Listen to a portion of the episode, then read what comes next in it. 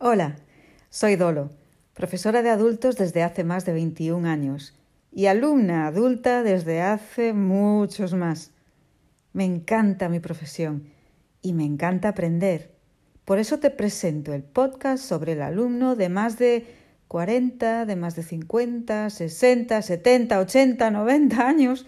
Mi podcast es para todos vosotros que tenéis ganas de aprender, que buscáis horas donde no las hay, que tenéis tiempo para seguir mejorando en lo que ya sabéis y explorando en lo que todavía no conocéis. Este podcast es también para los profesores de alumnos mayores de 40, es para esos maestros afortunados que aprecian la suerte de contar con alumnos que necesitan unas buenas gafas, que quizás no oyen perfectamente, que seguramente juran desconocer la tecnología, pero que saben tanto. Este podcast nace de la gran admiración que siento todos los que quieren aprender, los que nunca se rinden y los que piensan que cada día es una oportunidad única de crecer. Si eres como yo, acompáñame.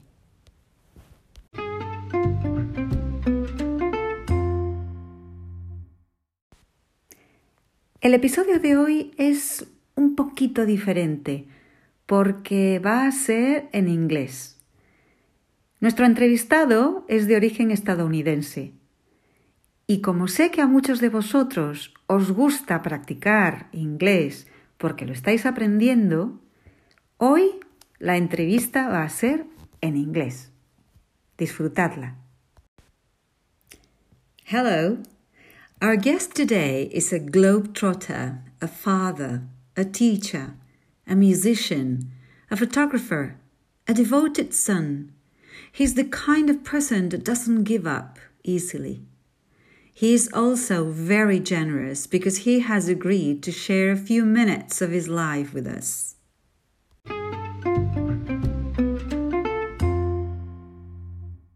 Hey, hi. Hello. Hello, how are you? I'm doing really well, and um, and you? How was uh, how's the afternoon? It's okay. It's great. Um, yeah. Um, well, as you know, I'm going to ask you a few questions. Okay. And I'd like to start by asking you to give us your self portrait. Who are you? Where do you come from? What do you do? Okay. Um, my name is uh, Paul Heron. When I came here to Spain, I had to add a second surname, so I'm Paul Heron Campos. Yeah. Uh, I'm 52 years old. Uh, I'm from St. Louis, Missouri, in the United States, where I, I lived um, a lot of my childhood. Um, I'm an English teacher here in, in, in Spain, and well, uh, it's a job that I I really enjoy. I teach at the School of Languages, so I work with adults, and it's uh, teaching is sort of a platform for me to uh, yeah to be to be creative and uh, uh, yeah to be in front of people and and uh, learn from them as well mm-hmm. well as you probably know in the second part of this uh, interview what mm-hmm. uh, i would like to hear about is is about your most recent learning experience mm-hmm. so what did you try to learn how did you do it and were you successful well, I guess I'm always in the process of learning uh, new things. No, uh, if you're mm-hmm. talking long term, uh, perhaps it's learning a new language that takes a long time. Um, but something that I'm trying to learn to do now is to play the spoons, which is uh, mm-hmm. oh, I love music.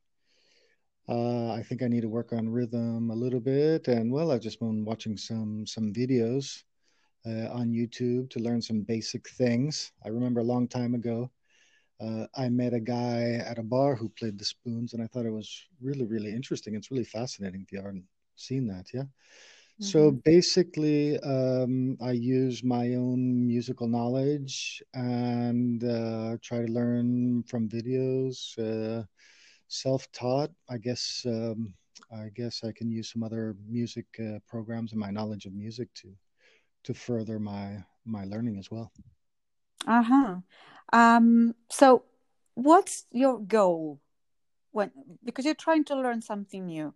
So what's your goal? Do you want to be the best um, what do you say spoon player in the world or do you, no do you no feel no okay if you just manage yeah no i mean uh, at a certain age i don't think you can aspire to be the best uh, at anything no uh, but well music is something that makes you feel really good inside. Yeah there are a lot of magical moments with oneself when uh, when you play music. Yeah and um, that's that's sort of the the thing that i would like to do uh, and perhaps who knows play with uh, some some other people. Um, mm-hmm. i don't know uh, just magic uh, uh music uh, brings people people together yeah which is something that uh, the, that i enjoy a lot yeah um, yeah, yeah, yeah, no not the best not the best. Mm-hmm. not the best. Um, and what what advice would you give someone who says they're really too old to learn something new um well, I think as a child, you learn things uh, maybe uh, in an easier way, yeah.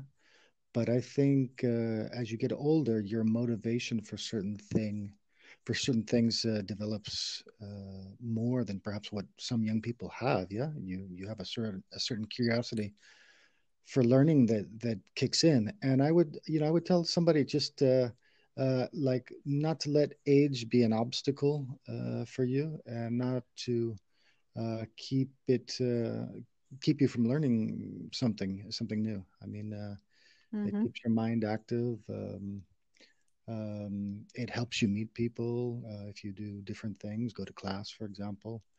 Uh, speak a new language. It opens up a whole world for you. Yeah, lots mm-hmm. of things. Mm-hmm. mm-hmm. Um, so, to what extent do you agree with the name of the podcast, Never Stop Learning? Uh, I agree with it uh, completely. You know, if you think that your life is a project, no, and that uh, slowly you you get better or you learn things and you you uh, gain experience and you become wiser, then then I agree with that uh, completely. Or just you know, life wouldn't make much sense if you didn't. Uh, um, satisfy that curiosity of of picking up new things every day. I mean, we live in a really exciting uh, time where we have you know information at our fingertips. So uh, I really think that uh, now more than ever we have the ability to to uh, uh, learn just about anything that perhaps wasn't possible. You know, uh, a hundred years ago it was much more difficult, but now you know information technologies have made this readily available to everyone at their home. Yeah.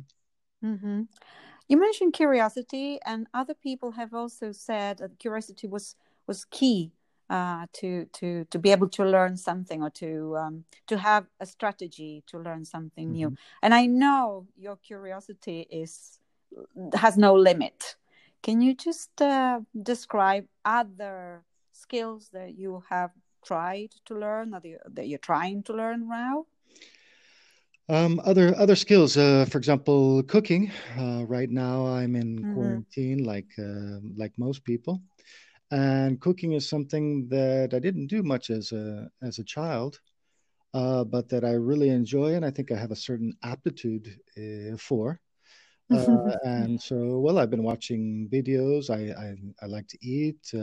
so, and I find that things in the kitchen they they come easily to me. So so yeah that's one thing um, mm-hmm. i'm also i'm just learning all sorts of things right now um, i spend a lot of time in my in my yard as well and uh, whenever i have any sort of question uh, you know i for example i'm making a compost pile and so and so forth i uh, i check on the internet for uh, sort of experts uh, opinions about certain things that I, that I didn't know that's what i mean when mm-hmm.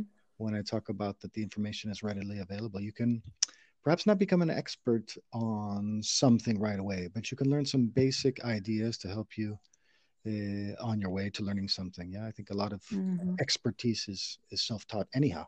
Yeah. Mm-hmm. Yep. Yep. Yep. Mm-hmm. Okay. Okay. Well, thank you so much for uh, sharing a l- little piece of of your life with okay. with me with us. Thank, thank you. you. very much. Thank you. I'll talk to you some of the time. Okay. Thank okay. you very much. Okay. Bye. Bye.